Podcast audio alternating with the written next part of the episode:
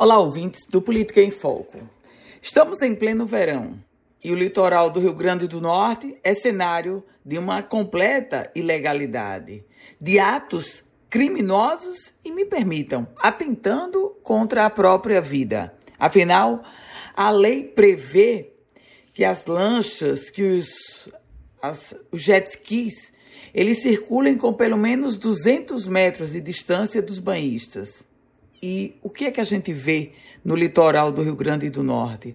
A gente vê e se escandaliza com as lanchas circulando muito próximo aos banhistas e, pasmem, fazendo até rachas. Sobre isso, a Marinha do Brasil até já instalou uma investigação sobre esses rachas que lanchas estão fazendo na praia de Pirangi.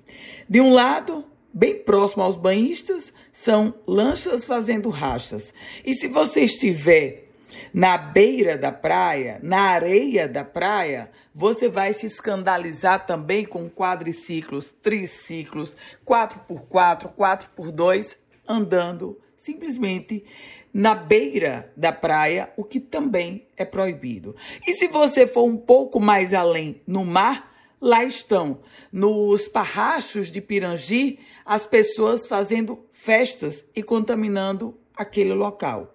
É assim o verão no Rio Grande do Norte, a alta estação. É racha de lancha, é festa ilegal em barracho, é, é veículo andando na areia da praia. E tudo isso coloca em risco o quê? A própria vida.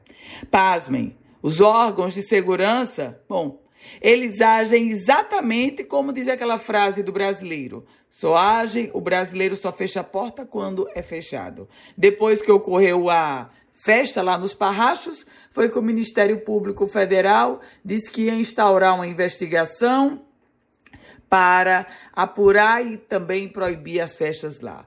Depois que as lanchas fizeram o racha, foi que a Marinha começou a atuar e agora instaurou uma investigação. E aí? Vai precisar um atropelamento na beira-mar ou na areia da praia para poder os órgãos de fiscalização de trânsito atuarem? Lamentável essa postura. Eu volto com outras informações aqui no Política em Foco com Ana Ruth Dantas.